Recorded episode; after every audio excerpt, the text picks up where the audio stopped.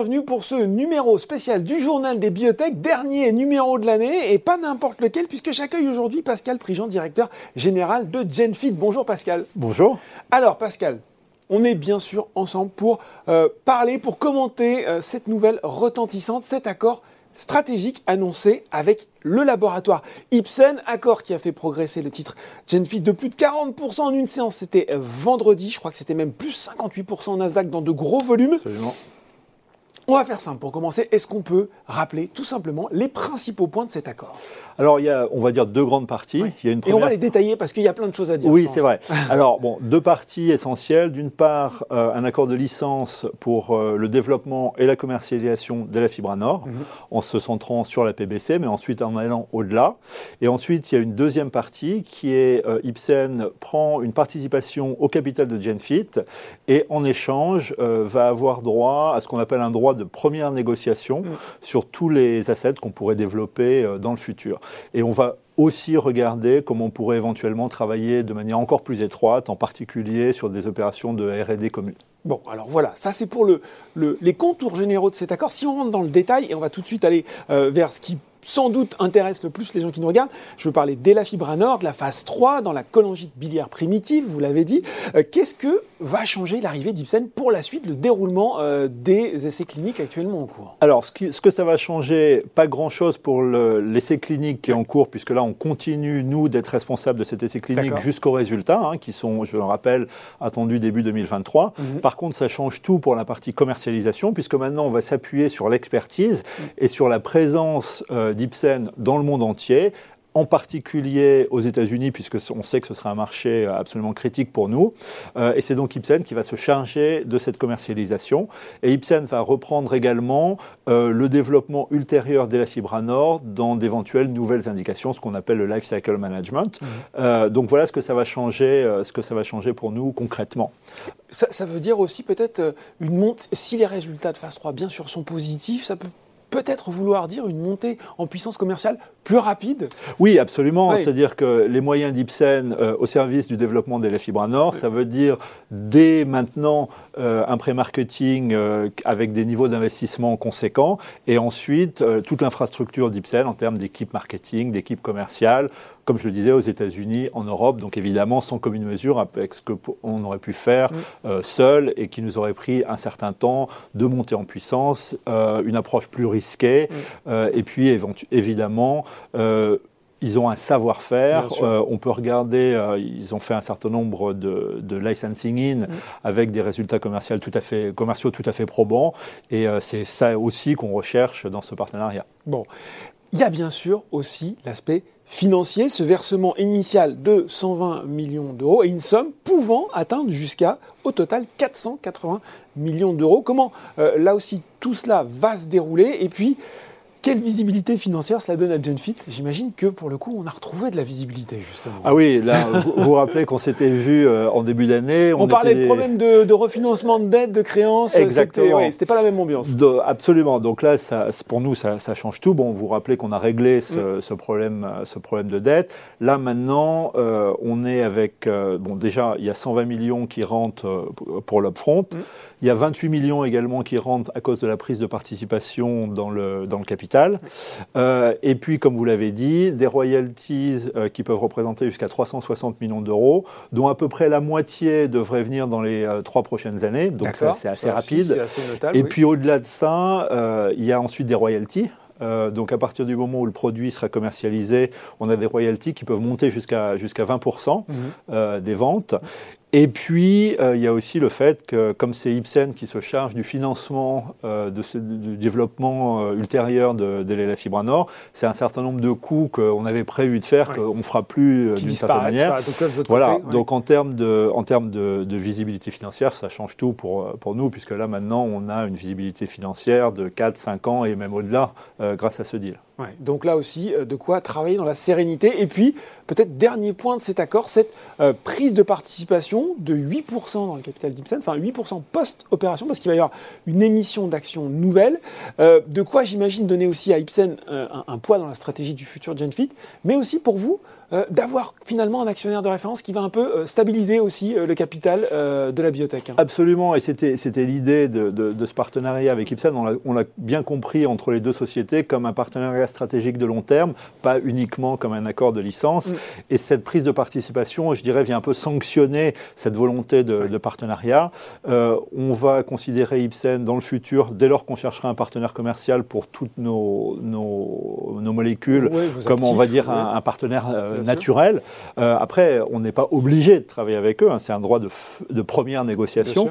Mais bon, la logique, euh, à partir du moment où on développe une relation qui fonctionne, pourquoi, pourquoi changer mhm. Et puis, effectivement, le fait d'être dans notre capital, le fait d'être présent à notre board va leur donner une espèce de vision sur, sur ce qu'on fait, un peu, un peu privilégié.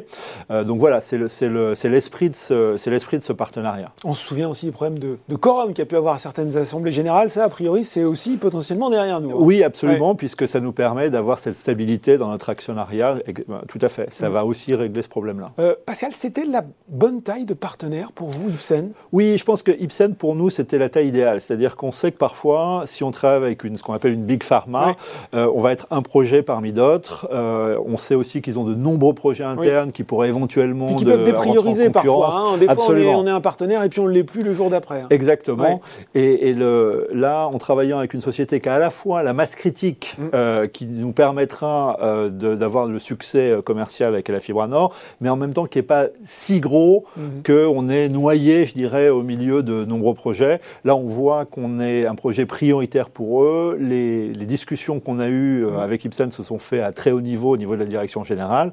Mm-hmm. et ça nous a semblé important de voir ce, commitment d'Ipsen. Euh, et on l'a vu de multiples manières d'une part par euh, la qualité et le niveau des discussions qu'on a eues, mais également, par exemple, quand on voit la prise de participation dans notre capital, ils ont accepté de payer une, une surprime euh, mhm. conséquente par rapport à notre dernier cours. Et ça, on l'a vu, nous, vraiment comme une marque de confiance euh, dans, le, dans le futur de cette relation. Donc un engagement fort d'Ipsen. Justement, vous l'avez dit, le partenariat, il accorde également à Ipsen l'accès au futur programme clinique mené par Genfit. Alors on va on pense naturellement au diagnostic avec euh, Niscat. Euh, on pourrait parler aussi de nitazoxanide, oh je l'ai bien dit, dans la fibrose induite par la nage. Comment finalement euh, ce partenariat, même si vous l'avez un petit peu évoqué, va influer sur le développement de ces deux projets? Et puis est-ce que finalement Ipsen vous l'avez un petit peu évoqué, a d'autres idées en tête pour GenFit et pour la Fibranor Alors, je dirais, pour euh, NTZ, euh, qui est le, aujourd'hui, qui va devenir un, programme de plus en plus important pour nous, mm. on l'a repositionné non plus euh, dans la NASH, mais maintenant dans ACLF, où c'est là qu'on voit. Ah, il va falloir dire ce que c'est ACLF pour les gens pas suivi. ACLF, hein. c'est encore un acronyme anglophone qui veut dire Acute on Chronic Liver Disease. D'accord. Et en fait, c'est quand on, est, toujours sur le foie. On est toujours sur le foie. C'est vraiment la spécialité de, de GenFit, mm. hein, ces maladies rares du foie. Et donc la CLF, on est, j'ai envie de dire, au bout de, la détérioration du foie, c'est-à-dire que quand le foie cirrhotique décompense, ça entraîne d'autres organes qui mmh. se mettent à, plus fonctionner. Et c'est ce qu'on appelle ce, syndrome de, ACLF, qui est très grave, puisqu'à ce moment-là, le patient a impérativement besoin d'une greffe de foie et malheureusement risque, risque la mort. Et là, aujourd'hui, il n'y a pas de, médicaments vraiment à ce moment mmh. du stade de, développement de la maladie. Mmh.